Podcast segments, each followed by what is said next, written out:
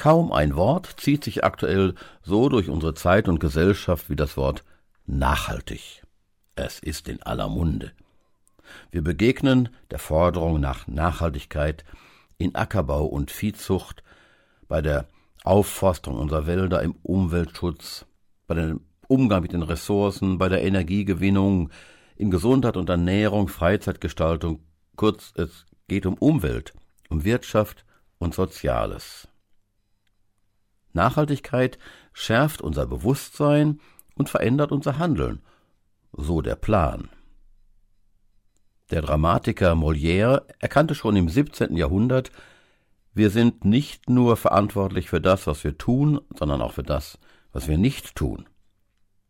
Der Mann hat recht, aber vielleicht auch nur in der Bibel abgeschrieben, denn da schrieb schon viel früher der Apostel Jakobus etwas Ähnliches. Zitat Wer da weiß, Gutes zu tun und tut's nicht, für den ist Sünde. Es geht darum, dass wir nicht kurzsichtig, sondern weitsichtig sind und an andere und an die Zukunft denken.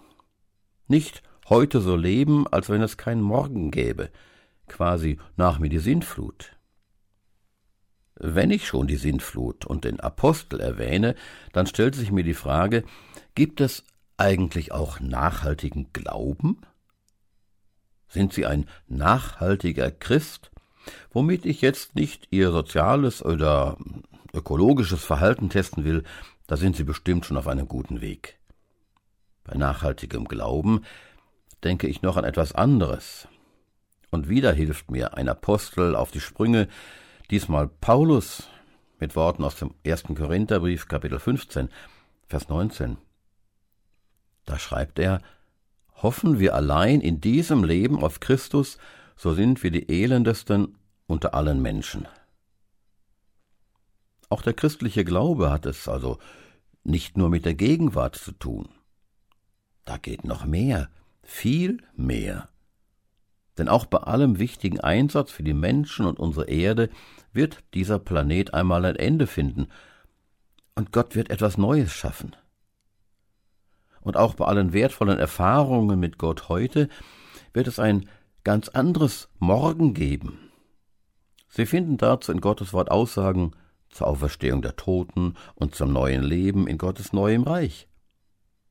Christen haben die berechtigte Hoffnung über dieses Dasein hinaus. Das lähmt nicht in der Gegenwart, sondern motiviert für die Gegenwart und erwartet eine Zukunft, die Gott nachhaltig plant und für uns vorbereitet hat. Darum redet Paulus Klartext und sagt, hoffen wir allein in diesem Leben auf Christus, so sind wir die elendesten unter allen Menschen. Das war's wieder von mir. Seien Sie auch im Glauben nachhaltig und tiefsinnig. Liebe Grüße, Ihr Harald Petersen.